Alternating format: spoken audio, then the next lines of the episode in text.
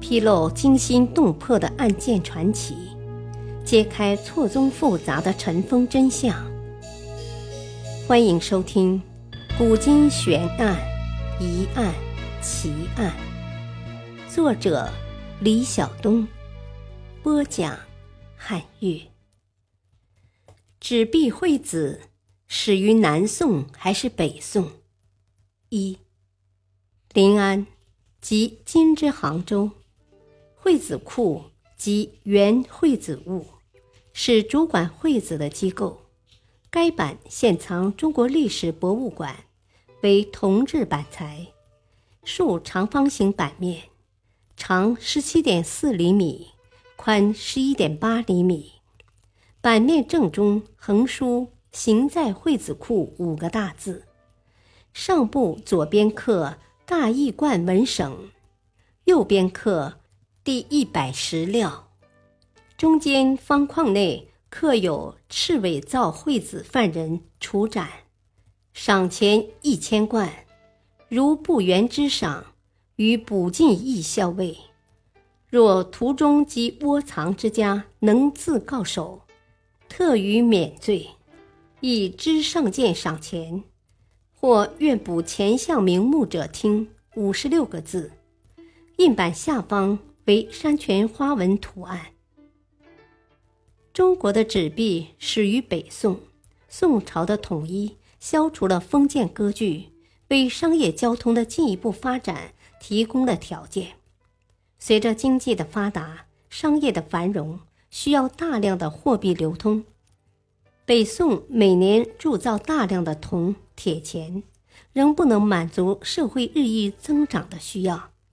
起初，在川陕一带使用铁钱，但铁钱分量重而价值贱，小钱每十贯重五斤，折大钱一贯重十二斤，皆是买卖至三五贯文。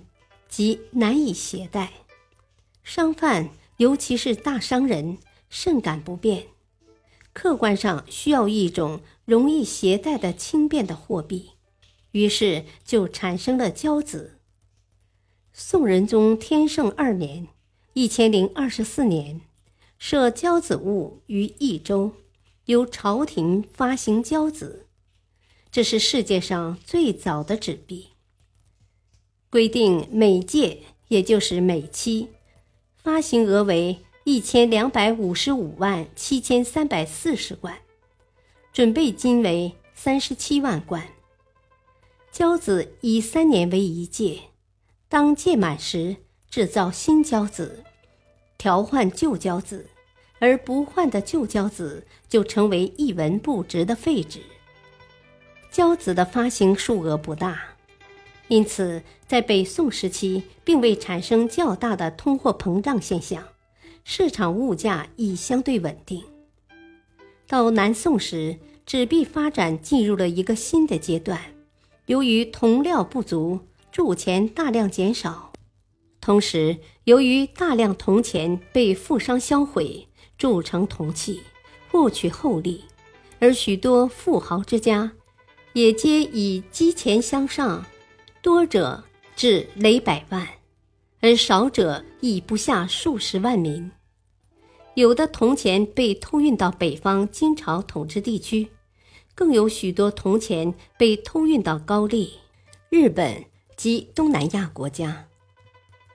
于是社会上铜钱缺少，发生钱荒，纸币就应运而生，惠子在各地广泛流通。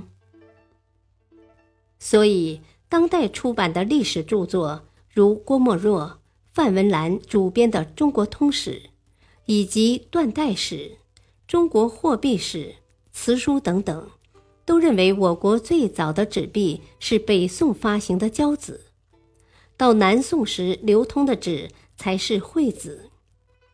有代表性的历史著作都持这种观点，如中国历史研究汇编的。《中国通史简编》，蔡美彪等著的《中国通史》，中国史稿编写组编的《中国史稿》，尚岳主编的《中国历史纲要》，浙江省高等师范院校协作编写组编的《中国通史讲义》，刘泽华等编的《中国古代史》，以及《辞海》《惠子条目》，《中国历史大词典》《宋史》《惠子条目》，还有记述颇详的彭信威著的《中国货币史》等等。感谢收听，下期播讲二，敬请收听。再会。